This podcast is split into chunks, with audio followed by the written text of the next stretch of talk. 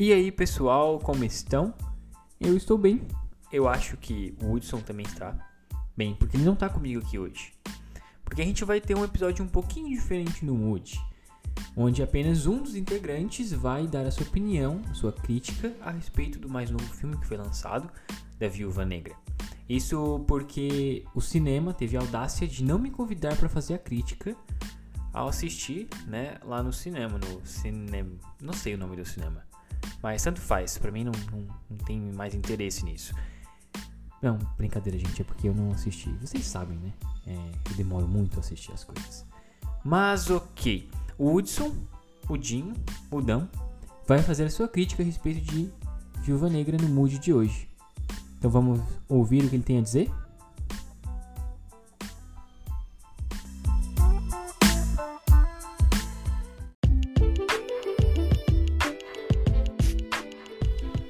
Bem, meus queridos e minhas queridas. Nós vamos dividir essa crítica em duas partes, uma sem spoilers e outra com spoilers. Então não se preocupe que eu vou avisar quando a gente começar a parte que conta alguns segredinhos, algumas coisas que eu preciso comentar aqui do filme, tá? Viúva Negra finalmente estreou nos cinemas, estreou com maestria, não só nas bilheterias, na qual está alcançando marcas ótimas, mas também em todo o conceito que faz parte desse mundinho da personagem protagonista. Mundinho não, mundão, né? Porque as possibilidades aqui são grandes, sabe?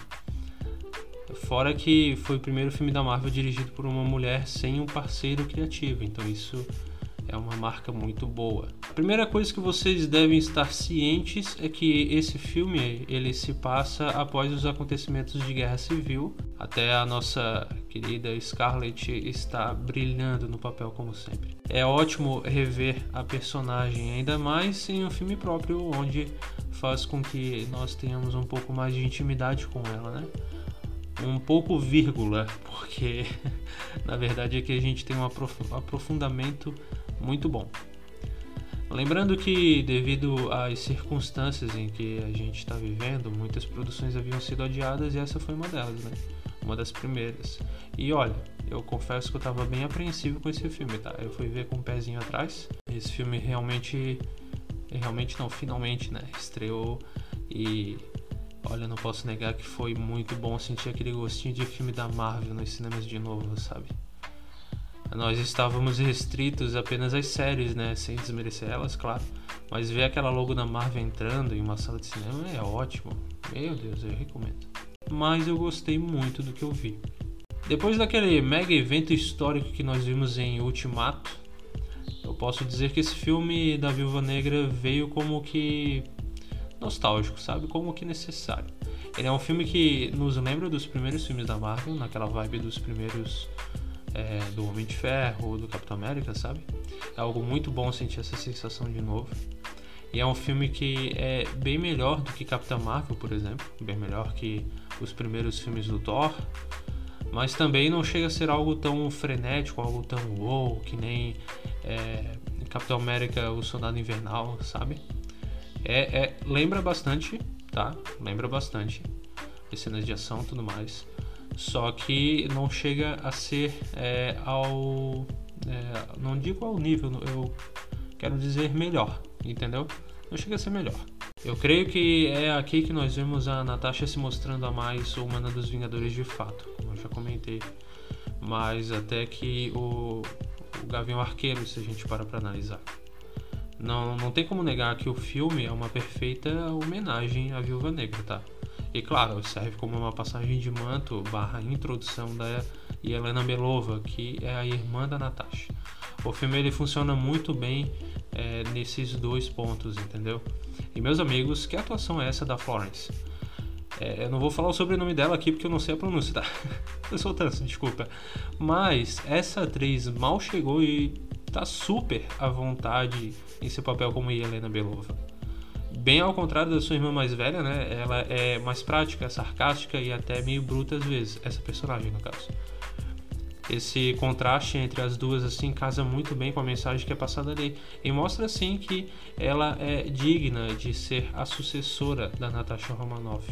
Assim, ó, ela rouba muita cena. É incrível, tá? É incrível. Ela tem um carisma gigantesco, gigantesco. Tá nítido que muitas sequências de ação são bem boas e são incríveis. Eu acho que isso não é segredo para ninguém. É, não são de proporções épicas, tal qual os filmes dos Vingadores, né? Mas são incríveis sim. Aquela cena dos trailers, por exemplo, que é em queda livre, ela é sensacional, gente. Vocês não têm noção. Quem viu sabe do que eu tô falando e quem não viu vai descobrir quando assistir. Mas as duas, assim, foram ótimas em seus papéis, tá? Agora, o personagem vendido aqui como vilão, o treinador, foi muito mal aproveitado. É tão, é tão legal ver ele em cena, tá, gente? Mas a, a gente sempre acaba com o gostinho de quero ver mais, entendeu? Tipo, eu curti o visual dele, apesar dele não, não ser tão fiel assim. O treinador é um vilão da Marvel que consegue imitar todas as habilidades das pessoas que ele acaba olhando, entendeu? Sejam heróis ou vilões. E aqui ele não foi devidamente explorado. Tipo, mostrou bastante dessa característica. Já nos trailers já tinha, já tinha, né? Tipo, ele imitando o Capitão América, ele imitando o Gavião Arqueiro. No filme tem outras imitações, digamos assim. Vocês vão notar. Isso não é segredo para ninguém. Mas ele não foi muito bem explorado. Eu também curti bastante o Alexei, ou o Guardião Vermelho, né? Ele é meio que o pai daquela família que eles formam ali e que tá ali nos trailers, né? Vocês sabem quem ele é. é olha, ele tá de parabéns. Ele é, ele é, um, ele é extremamente carismático, é um personagem muito carismático e tu acaba gostando demais dele. Demais, demais, demais. É sério. Não tem como não gostar dele. É o, eu acho que posso dar o cargo para ele de alívio cômico do filme. a mãe daquela família ali, digamos assim, é muito mal aproveitada. Eu gostaria de ver mais dessa personagem também porque ela é bem interessante.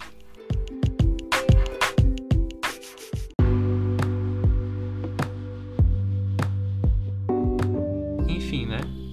A Marvel às vezes faz isso mesmo, de introduzir algum personagem interessante e não explorar muito bem ele. É o que acontece com a Milena, com o Alexei, com o treinador e até com é, a pessoa por trás do treinador também, né, que não é tão bem explorado, é um vilão meio caricato. Bom, esse é um ponto bem negativo dessa produção, né? Às vezes esse filme dói um pouco, dói em que sentido? É, eu tô, eu tô emendando aqui, eu não dei pausa, né? Mas assim, é, isso que eu vou falar agora não tem a ver com é, o ponto negativo que eu comentei ali antes, tá? Às vezes esse filme dói um pouco, mas por quê? Simples, por se aprofundar em um personagem que na cronologia já morreu. É claro que é um filme para apresentar a Helena para o público e fazer uma linda homenagem para a Natasha Romanoff, a nossa viúva negra. Mas às vezes eu via ela ali em cena e pensava, ah, que triste, né? Não saber mais sobre isso ou sobre aquilo, ou, ou ver ela de novo daquele jeito mais pé no chão e tal, sabe? Isso dói um pouquinho. Mas voltando a falar de características do filme, bom, os diálogos são muito bons. Já a história não é lá muito boa, não. É algo bem simples, na verdade.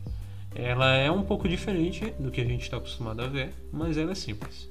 Mas é legal que ela aborda, assim, mesmo que de modo um pouco mais raso, questões importantíssimas como é, fala muito sobre aquela, aquela, aquela sala vermelha, sabe?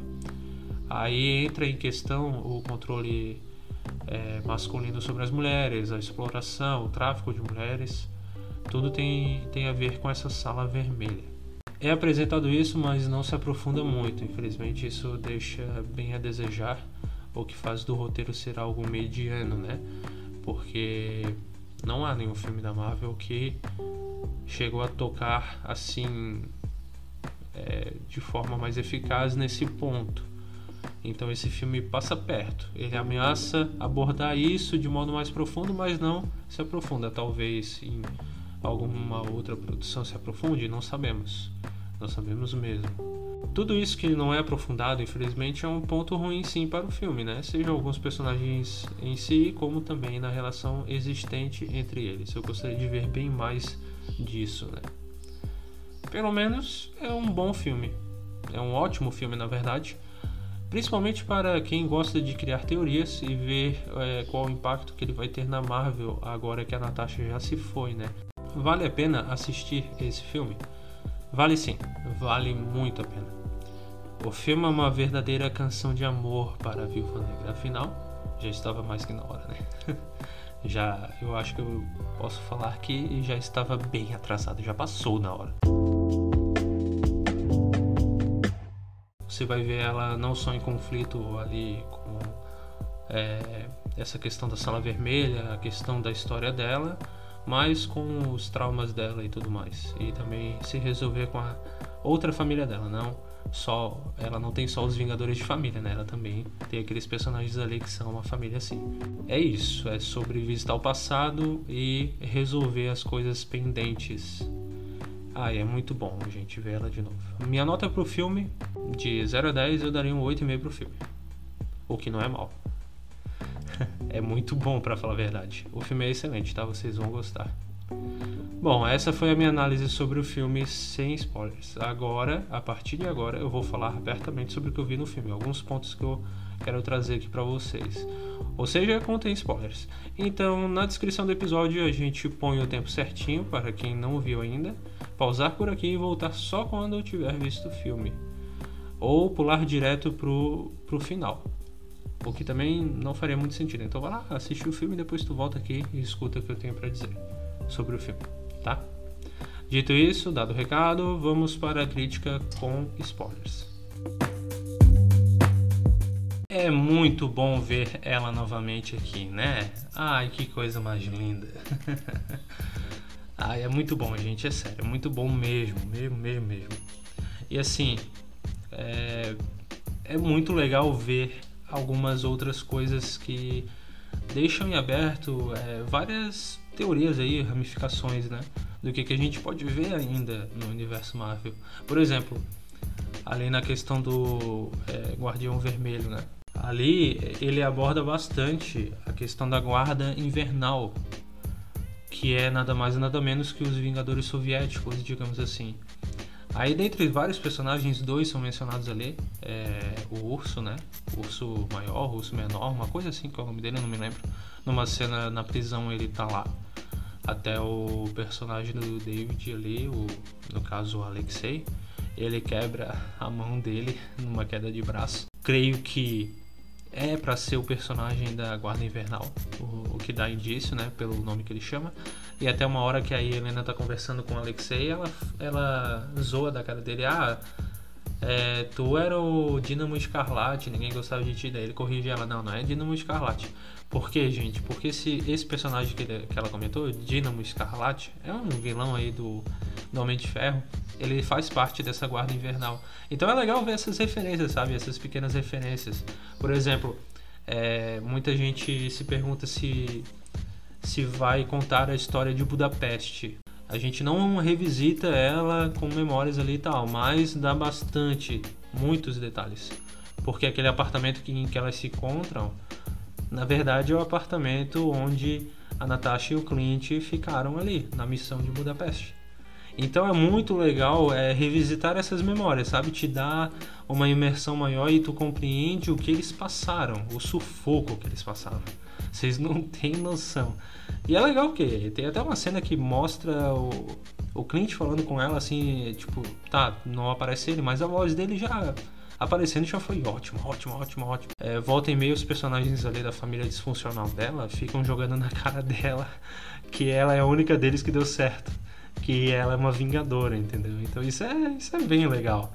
O personagem ali do Alexei, o Alexei que é o guardião vermelho, né?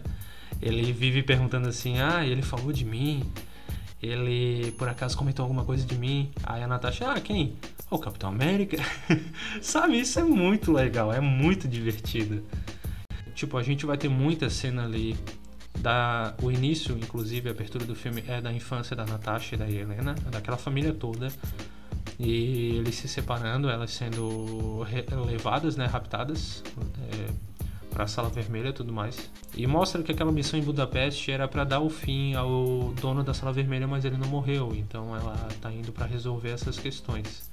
Deixou um pouco a desejar ali na questão do treinador de fato, porque como eu mencionei, ele fica copiando os outros e tal, mas os, o, o, os momentos assim que ele tá em ação, que ele tá em cena copiando as coisas, são muito rápidas, entendeu? Bah, é lindo, é lindo ver ele copiando isso, copiando aquilo. Ele copia até mesmo o Soldado Invernal. É muito bom, é muito bom. Mas fica só naquilo. E assim, à medida que o filme vai avançando, é, o nosso temor por ele, o nosso respeito, digamos assim, vai diminuindo. Principalmente quando é tirada a máscara dele, porque tu acha a todo momento que ele é um robô. É, aqui eu vou falar quem é ele, ou melhor, é ela é a filha do do carinha lá que é o dono da sala vermelha, entendeu? Aí tem uma coisa aí do filme que daí eu já não vou contar porque vai estragar um pouco, mas eu gostei bastante de, dessa, dessa coisa aí. Só que dessa mudança que a Marvel fez, né? É uma, uma mudança interessante botar o treinador como uma mulher. Só que é muito robótica, assim, não é ameaçadora sem, sem a máscara, sabe? Isso é uma pena. Seria legal, seria bem legal. Só que a gente também é, tem essas aberturas no final do filme. Porque no final o que acontece? Elas conseguem é, libertar uma montoeira de, de viúvas negras que estavam sendo treinadas ali na sala vermelha. Conseguem libertar sim do controle mental, né? Que é implantado nelas. E elas é, se unem a Helena e também levam a garota que é o treinador, que de fato também é libertada do controle mental, e levam ela e juntas assim dá a entender que elas vão atrás das outras viúvas negras, né, para libertar elas do controle mental e mostrar que a sala vermelha foi destruída.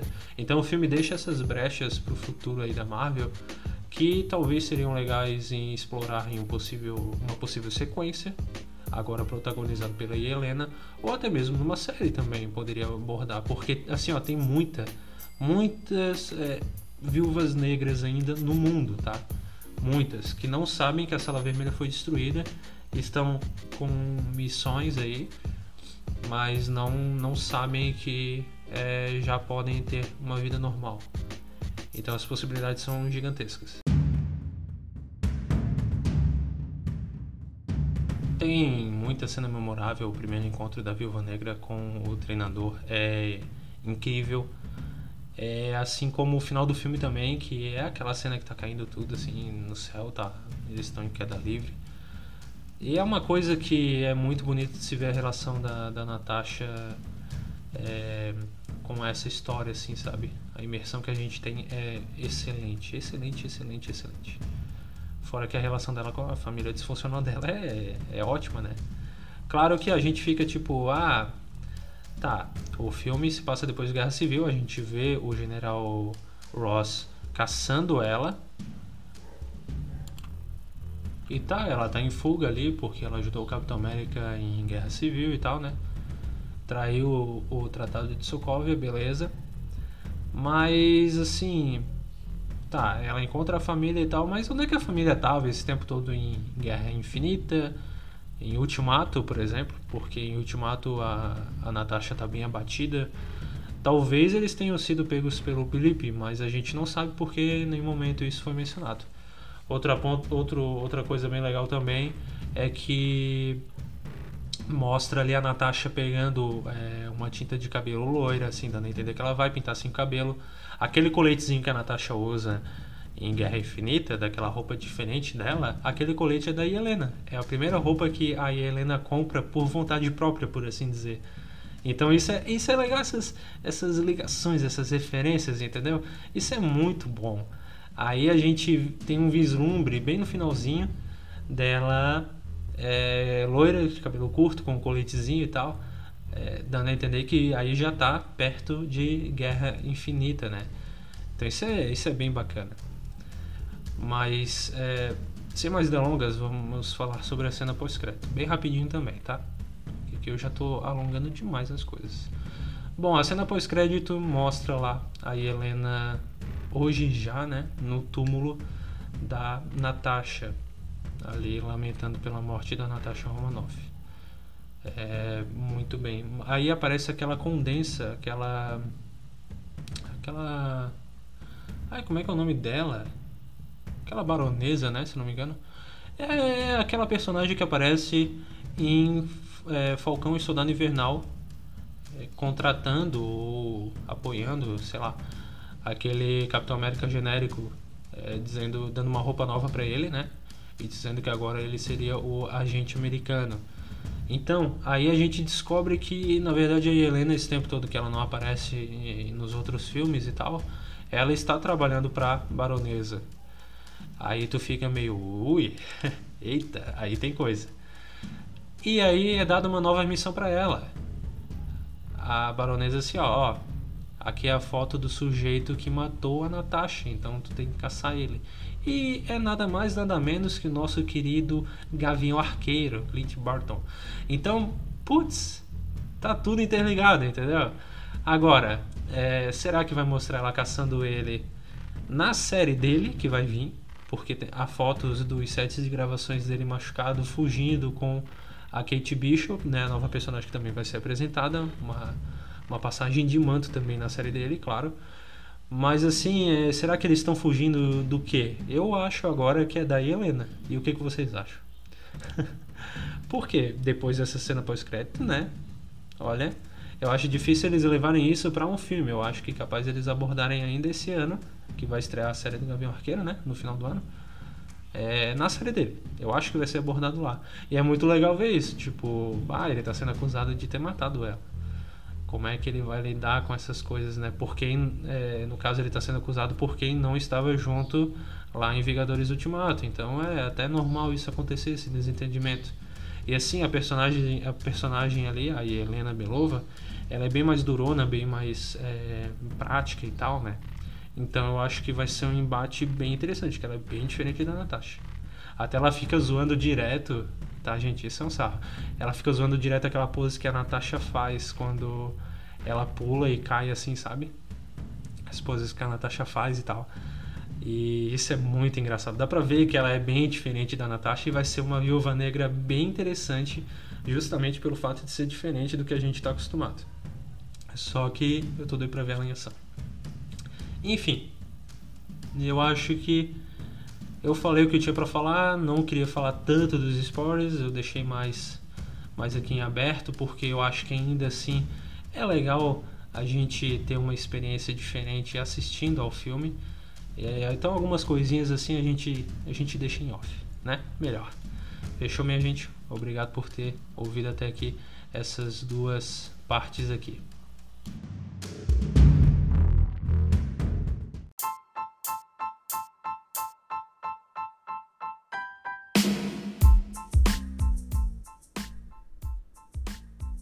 E aí, gente? O que vocês acharam? Vocês concordam com o Hudson? Bem, conta pra gente lá no Instagram. Mas assim, geralmente quem responde lá no Instagram é o Hudson. Mas caso a opinião de vocês seja contrária ao do Hudson, não se acanhe. Pode falar lá que vou lá, protejo, defendo a opinião de vocês, glorifico, seja o que for. Pode falar com confiança, tá bom? O episódio de hoje foi um pouquinho diferente, um pouquinho mais curto, mas não se preocupe, a gente está preparando muito coisa incrível para vocês. Então, assim, só aguardar com um pouquinho de paciência que vai valer muito a pena. Combinado? Então é isso, gente. Muito obrigado por ter ouvido a gente até aqui e até a próxima.